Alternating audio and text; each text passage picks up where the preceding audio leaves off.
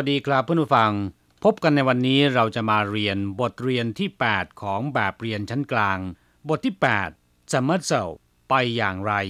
ในบทนี้นะครับ เราจะมาเรียนคำสนทนาที่ใช้ในการถามทาง 中级华语绘画上册第八课怎么走一对话我要到南部去，该怎么走？坐巴士走高速公路比较快 下了高速公路就到了吗？对就到南部车站了第八课怎么走บทที่ 8 ไปอย่างไร นักท่องเที่ยวคนหนึ่งต้องการไปเที่ยวภาคใต้ แต่ไม่รู้จะไปอย่างไร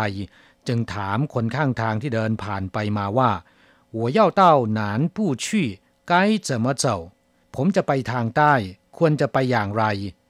หนานปู้ก็คือภาคใต้ ตอนใต้ 我要到南部去ผมจะไปทางใต้该怎么走จะต้องไปอย่างไร คนข้างทางเมื่อถูกถามนะครับ ก็ตอบว่า坐巴士去走高速公路比较快นั่งรถบัสไปทางด่วนจะเร็วกว่า坐巴士ก็คือนั่งรถบัส หรือรถโดยสารประจำทาง走高速公路ไปทางด่วนปีเจ้าควายจะเร็วกว่า ถ้าเป็นปีเจ้ามั่น แปลว่าช้ากว่าคำว่าปีเจ้า แปลว่ากว่า แปลว่า เปรียบเทียบนะครับ อย่างเช่นว่า ปีเจ้าเกาสูงกว่า ปีเจ้าอ่ายเตี้ยกว่า ปีเจ้าเซ่าผอมกว่า ปีเจ้าพังอ้วนกว่า ปีเจ้าเห่าดีกว่า ปีเจ้าห้วยเลวกว่า หรือว่าไม่ดีกว่า ปีเจ้าย่งกง ขยันกว่า นักท่องเที่ยวคนเดิมยังข้องใจนะครับ จึงถามขึ้นอีกว่าชาละเกาสู้กงลู่เจ้าเต้าละมา ลงจากทางด่วนก็ถึงแล้วหรือ ลงจากทางด่วนก็ถึงแล้วใช่ไหมชาละก็คือลงจาก เกาสู้กงลู่คือทางด่วนเจ้าเต้าละมา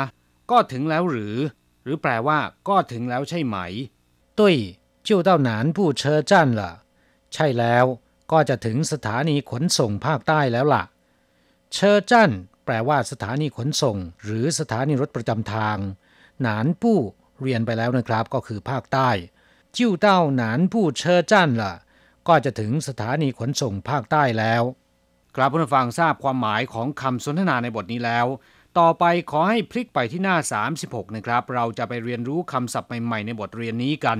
ปาชื่อแปลว่ารถบัส หรือรถโดยสารประจำทางคำนี้เป็นภาษาอังกฤษนะครับมาจากคำว่าบัสคนจีนเรียกทับศัพท์ลงไปว่าบัสแต่ว่าในภาษาจีนการจะออกเสียงให้เหมือนกับในภาษาอังกฤษนั้นก็เป็นไปได้ยากนะครับ จึงเรียนเสียงเป็นป้าชื่อส่วนคำว่ารถโดยสารประจำทางนะครับ ในภาษาจีนก็มีชื่อเรียกอีกชื่อหนึ่งว่ากงกงชี่เชอหรือเรียกย่อว่ากงเชอก็ได้นะครับคำว่ากงกงก็แปลว่า สาธารณะ หรือของส่วนรวม ชี่เชอก็คือรถยนต์กงกงชี่เชอจึงหมายถึงรถประจำทาง อย่างไรก็ตามนะครับ เมื่อพูดถึงรถโดยสารประจำทาง เราสามารถพูดว่าปาชื่อหรือกงกงชี่เชอหรือพูดย่อๆว่ากงเชอก็ได้ตามแต่ถนัดนะครับศัพท์คำต่อไป หนานปู้ แปลว่าภาคใต้ ทางใต้ เฉพาะคำว่าหนานก็แปลตรงตัวว่าใต้ หรือว่าทิศใต้อยู่แล้วนะครับ ตรงข้ามกับคำว่า เป่ยที่แปลว่าเหนือ ยกตัวอย่างเช่น หนานหยาง หมายถึงประเทศหรือหมู่เกาะต่างๆ ที่อยู่ทางตอนใต้ของจีนแผ่นใหญ่ เช่น ประเทศไทย หมู่เกาะมาเลเซีย และอินโดนีเซียเป็นต้น ซึ่งอยู่ทางทะเลตอนใต้ของจีนแผ่นใหญ่ ชาวจีนจึงเรียกประเทศเหล่านี้รวมๆกันว่า หนานหยางคำว่าหยาง แปลว่าทะเลหรือว่ามหาสมุทรหนานป้านเฉียว ก็คือซีกโลกใต้ หนานจีขั้วโลกใต้ ส่วนคำว่าปู้แปลว่าส่วนหรือว่าภาค เช่นเน่ปู้แปลว่าส่วนที่เป็นภายใน หรือภายในนั่นเอง ปู้เฟินแปลว่าส่วนหนึ่ง ไม่ใช่ทั้งหมดนะครับ เรียกว่าปู้เฟินต้าปู้เฟินแปลว่าส่วนใหญ่เฉาปู้เฟินแปลว่าส่วนน้อย หนานปู้ก็คือภาคใต้ เป่ยปู้ภาคเหนือ ตงปู้ภาคตะวันออก ชีปู้ภาคตะวันตก จงปู้ ภาคกลาง นอกจากนี้คำว่าผู้ยังแปลว่ากระทรวง กองแผนกหรือว่าฝ่ายนะครับ อย่างเช่นว่า เหลากงผู้กระทรวงแรงงานว่ายเจ้าผู้กระทรวงการต่างประเทศในเจิ้งผู้กระทรวงมหาดไทย กัวฝังผู้กระทรวงกลาโหมเว่ยเซิงผู้กระทรวงสาธารณสุข เปียนจีผู้กองบรรณาธิการ เหรินชื่อผู้ฝ่ายบุคคล ชินเหวินผู้ แผนกข่าว หรือแผนกสารสนเทศ เกาสู้กงลู่แปลว่าทางด่วนคำว่าเกาสู้ก็แปลว่า อัตราความเร็วสูง อย่างเช่นว่า เกาสู้เฉียนจินแปลว่าก้าวไปข้างหน้าอย่างรวดเร็ว เกาสู้เถลู่รถไฟความเร็วสูง อีกคำหนึ่งที่มีความหมายเช่นเดียวกับเกาสู้ก็คือควายสู้นะครับ ซึ่งก็แปลว่า อัตราความเร็วสูงเช่นกัน ส่วนคำว่ากงลู่แปลว่าถนน ทางหลวงหรือว่าไฮเวย์นะครับ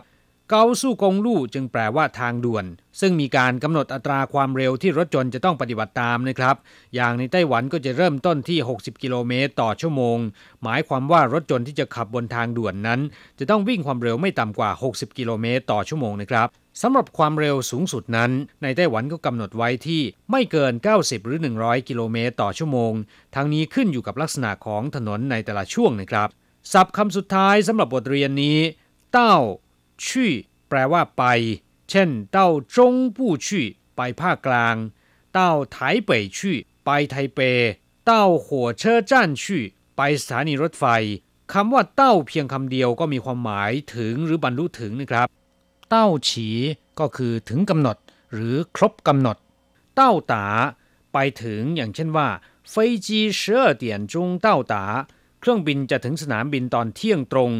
เต้าละ ถึงแล้วเวลาที่เราจะไปเที่ยวที่ไหนสักแห่งหนึ่งนะครับ เมื่อถึงจุดหมายปลายทางเราก็จะบอกว่า เต้าละเต้าชู่ แปลว่าทุกขนทุกแห่งทั่วไป ส่วนคำว่าชี่นะครับ แปลว่าไป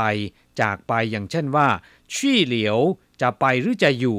ชี่ชื่อจากโลกนี้ไป ซึ่งหมายถึงเสียชีวิตนะครับชี่จือพ้นจากตำแหน่งหรือว่าถูกปลดออกจากงานชี่เหนียน เมื่อปีที่แล้ว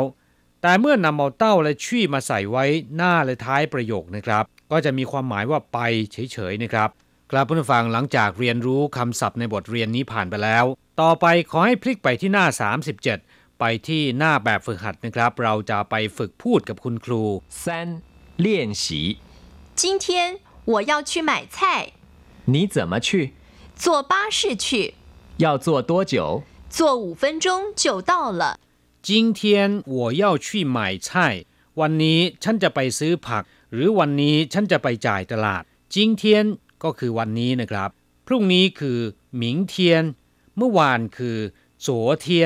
我要去ก็คือฉันจะไป买菜ก็คือซื้อผักหรือว่าไปจ่ายตลาดนะครับ我要去买菜แปลว่าฉันจะไปซื้อผัก หรือฉันจะไปจ่ายตลาด你怎么去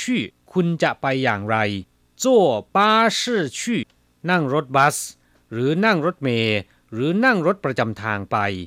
เย่าจั่วตัวเจียวจะต้องนั่งนานไหม หรือมีความหมายว่า ไกลไหมจั่วห้านงห้านาทีก็ถึงแล้วจั่วหูเฟินจก็แปลว่า นั่งห้านาที เฟินจงก็คือนาทีนะครับหูเฟินจงก็คือห้านาที จิ้วเต้าละก็ถึงแล้ว ครับเพื่อนผู้ฟังถ้าหากว่าท่านมีเครื่องรับวิทยุเทปนะครับ จะใช้วิธีบันทึกช่วงสนทนาภาษาจีนกลางของเราไว้ แล้วก็เปิดฟังหลาย ๆ ครั้งก็จะทำให้ท่านสามารถเรียนรู้ภาษาจีนได้อย่างถูกต้องแม่นยำแล้วก็สามารถพูดได้ง่ายขึ้นนะครับ เราจะกลับมาพบกันใหม่ในบทเรียนถัดไป สวัสดีครับ